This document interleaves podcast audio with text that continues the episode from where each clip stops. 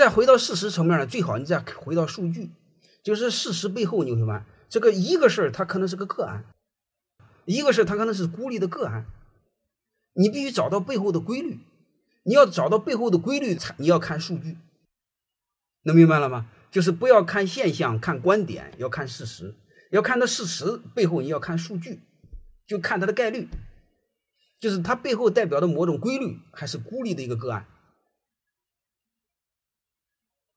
这时候你看，我们所有的学习是学什么？各位，我们所有的学习，学习是规律，因为规律是什么？它又能符合未来，又能符合过去。所以这就意味着我们可以预测未来。为什么叫预测未来？预测未来不就是你看到的规律比别人多吗？